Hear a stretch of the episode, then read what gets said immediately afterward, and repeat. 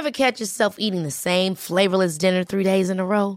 Dreaming of something better? Well, HelloFresh is your guilt-free dream come true, baby. It's me, Kiki Palmer. Let's wake up those taste buds with hot, juicy pecan-crusted chicken or garlic butter shrimp scampi. Mm. Hello Fresh. Stop dreaming of all the delicious possibilities and dig in at HelloFresh.com. Let's get this dinner party started.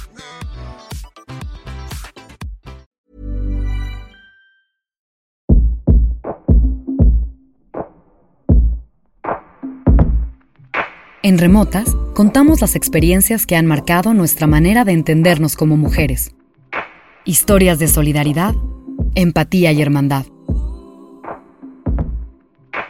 Remotas es un podcast quincenal conducido por Sofía Garcias, Begoña Irazábal y Sofía Cerda Campero.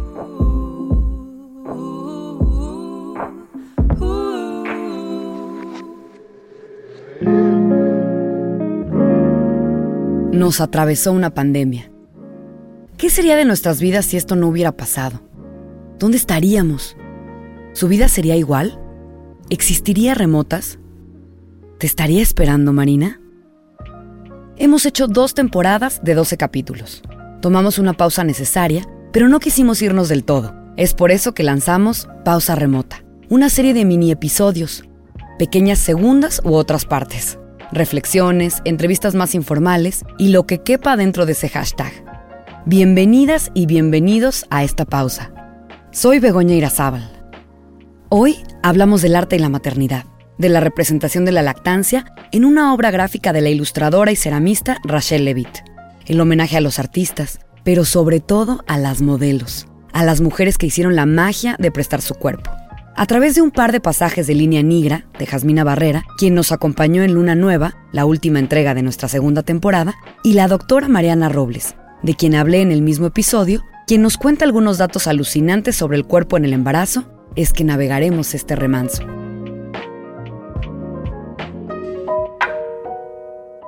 En septiembre del 2020, mi esposo y yo tuvimos la oportunidad de cambiarnos de casa a un departamento un poco más grande, más luminoso, con una duela de madera que aunque algo maltratada, le da a las casas esa sensación de calidez, de una estructura de antaño que guarda y contiene, de mañanas que huelen a café recién hecho en las que pareciera, aunque no es cierto, que nadie tiene prisa de estar en otro lado.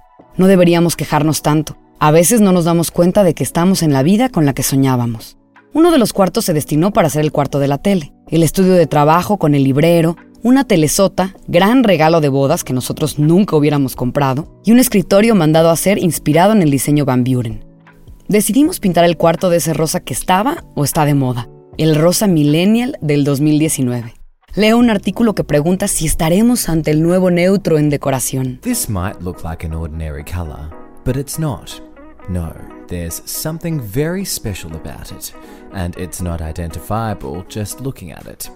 This colour is very popular with a whole generation of people called millennials. Millennials are generally identified as people born from around 1980 to the mid 1990s who grew up in the 2000s. They're the people who eat avocados, use Snapchat, and will probably never be able to afford a house.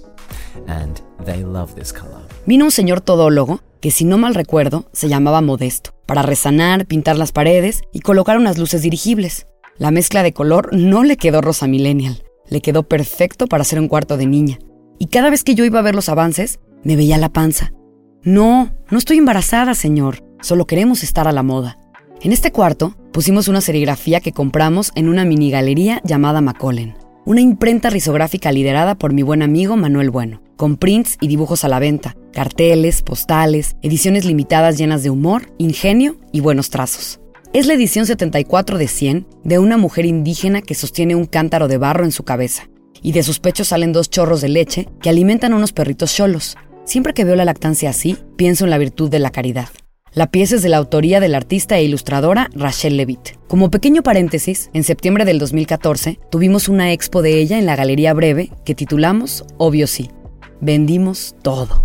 El texto decía, su obra abarca las temáticas del humor, el mundo femenino, la infancia y el surrealismo. Estas sensibilidades se han trasladado a la escultura, en especial la cerámica. disciplina en la que lleva experimentando desde hace un par de años. Sus influencias principales son el arte popular, las novelas gráficas, el arte prehispánico y los cuentos de niños. Es una pieza que hice hace como cuatro años, tres años y medio, y justo en esa época estaba haciendo muchos dibujos como de maternidad y de lactancia y pero estaba así como experimentando jugando un poco y salió la imagen en mi em, cuaderno de notas y de repente la vi porque me pidieron que hiciera un dibujo para Corimi Kids sobre maternidad y, y la volví este, intencionalmente un tributo a Mérida porque me encanta esa serie de, de um, serigrafías.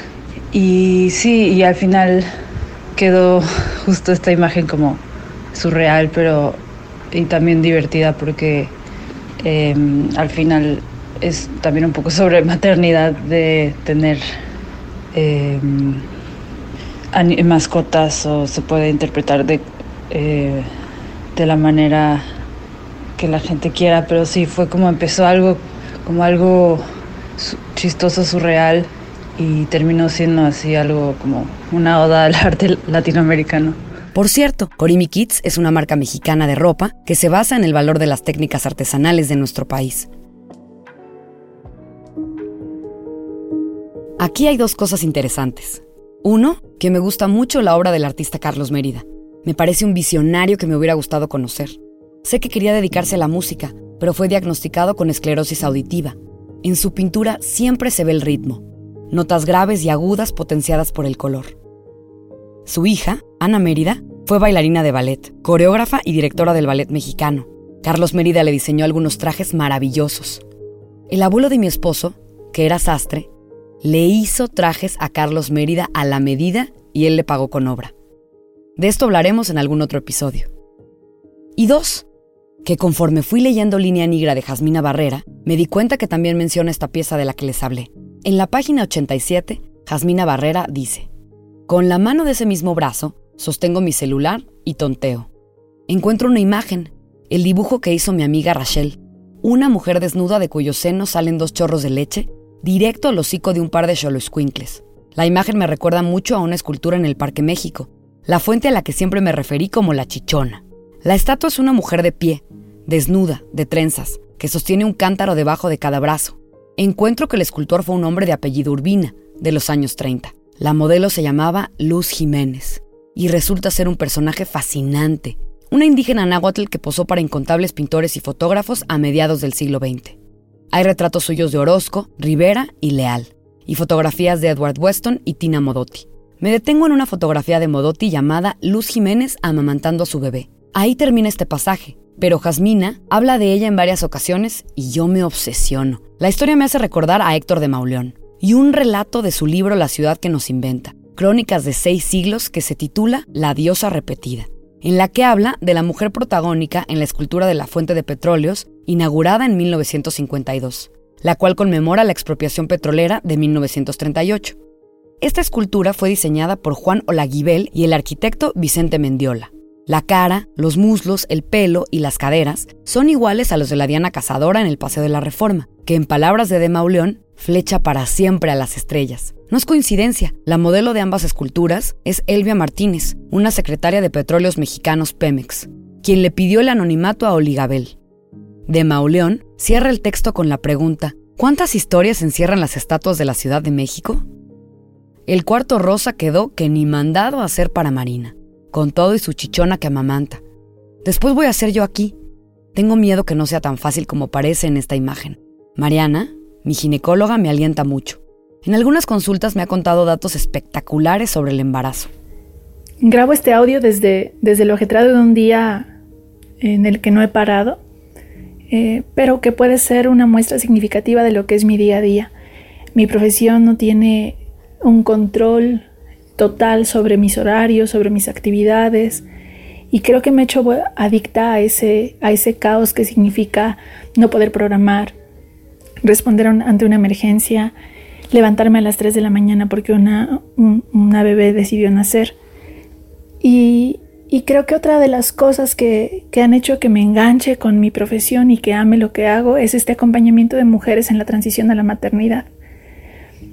Las necesidades tan específicas que tiene cada una de ellas y cómo logro ser testigo de esta conversión de una mujer que apenas abre su vida, que abre su cuerpo, que abre su, su día a día a, a maternar a, otro ser, hasta verlas convertidas en mamás expertas en sus propios hijos. Dentro de estos cambios, creo que muchas veces no nos damos la oportunidad de detenernos a, a, leer nuestro cuerpo y a leer nuestra mente y ver cómo las hormonas y todo este juego bioquímico que corre en nuestra sangre durante el embarazo nos permite transformarnos en mujeres que podemos tener la capacidad de cuidar a otro ser que no tiene otra forma de expresarse más que con gestos, con movimientos corporales o incluso con llanto. Eh, dentro de, estas características que van cambiando es justamente nuestra forma de leer las expresiones corporales. Hay una, una mala visión de, del embarazo y estos cambios. Creo que con mucha frecuencia se cree que las hormonas nos enloquecen. Eh, desde el punto de vista del feminismo, esta vinculación de, un comportamiento errático o poco predecible con las hormonas ha sido muy propio de, de la visualización de las mujeres. Cuando creo que está mal entendido, entender que estas hormonas nos sensibilizan y nos quitan filtros de comportamiento es completamente diferente. El, el, hecho de que tengas esa capacidad de leer lenguaje no verbal, que entiendas perfecto cuando alguien te está mintiendo, que, que entiendas perfecto cuando alguien necesita algo, se agudiza durante el embarazo y te prepara para la crianza. El, el, que puedas tener mayor, mayor gama de tonos rojos en tu, en tu capacidad visual favorece que, como hace miles de años, eh, que siendo eh, recolectoras pudiéramos recolectar frutos maduros que no les hicieran daño a nuestros bebés.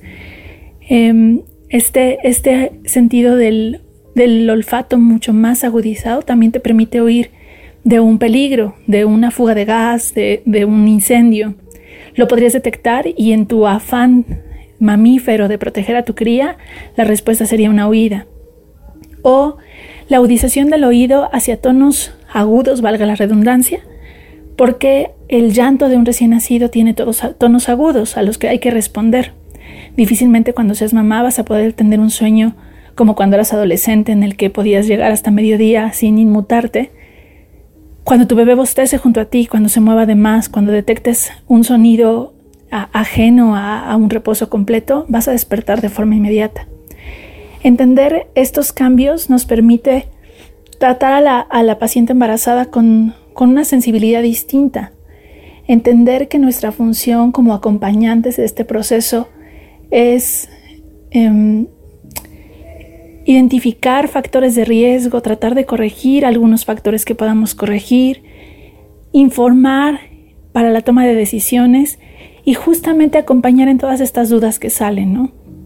Yo, yo como mujer recuerdo sentir que era ajena a ese cuerpo, ¿no?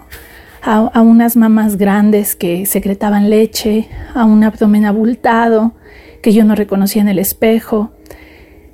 Recuerdo mucho la primera vez que viví en el posparto al espejo y, y, ver esa carita semi hinchada, ajena, que no, no alcanzaba a reconocer como propia.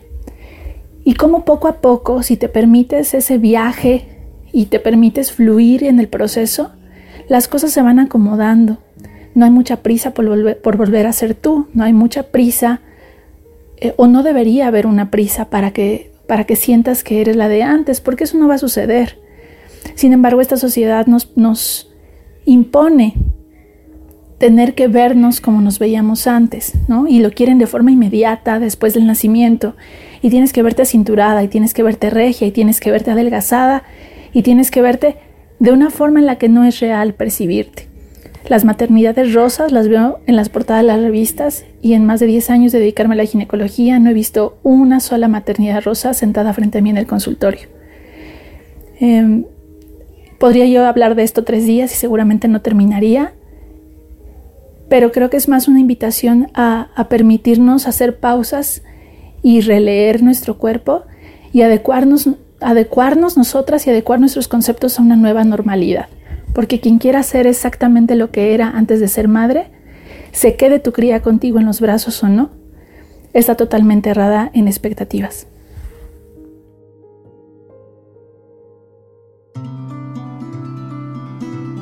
Estoy ya en el sexto mes de embarazo y todavía tengo agobio de cómo voy a resolver ciertas cosas. Tengo algunas deudas, me atormenta el buzón tributario, debo deshacerme de muebles, comprar otros y convertir este estudio en un cuarto de niña, o de lo que ella quiera. El rosa no dura para siempre y eso también está bien. Les recordamos que tenemos una campaña de recaudación de fondos que sigue en pie, la cual nos permitirá escribir, planear, desarrollar producir y comunicar nuestra tercera temporada. Nos morimos por seguir contando y compartiendo historias con ustedes, por lo que les agradecemos enormemente sus contribuciones a través de la plataforma GoFundMe. El link pueden encontrarlo en nuestra biografía de Instagram, arroba remotas-podcast. También nos disculpamos por la tardanza en entregar las recompensas. Veremos la manera de agilizar este proceso. Por otro lado, también nos ayudaría muchísimo si pueden responder a una encuesta para conocerles mejor. Se divide en tres secciones, hábitos de escucha, hábitos de consumo y preferencias generales. Encontrarán el link en la descripción de este mini episodio. Esta fue la primera edición de Pausa Remota, en Remotas Podcast, una especie de continuación de Luna Nueva, el último episodio de la segunda temporada. Agradecemos a Jasmina Barrera, Rachel Levitt y a Mariana Robles por su conocimiento, por regalarnos un poquito de ellas, de sus experiencias y sus visiones. El trabajo es siempre en equipo, pero en esta ocasión el guion es de Begoña Irazábal. Pronto podrán escuchar algunas otras pausas desde otras latitudes. La producción y el diseño de sonido es de Daniel Díaz Elmou. Les recordamos que pueden entrar en contacto con nosotras a través de nuestro correo remotas.podcast.gmail.com o en redes en arroba remotas-podcast. En Remotas contamos historias que nos han marcado como mujeres.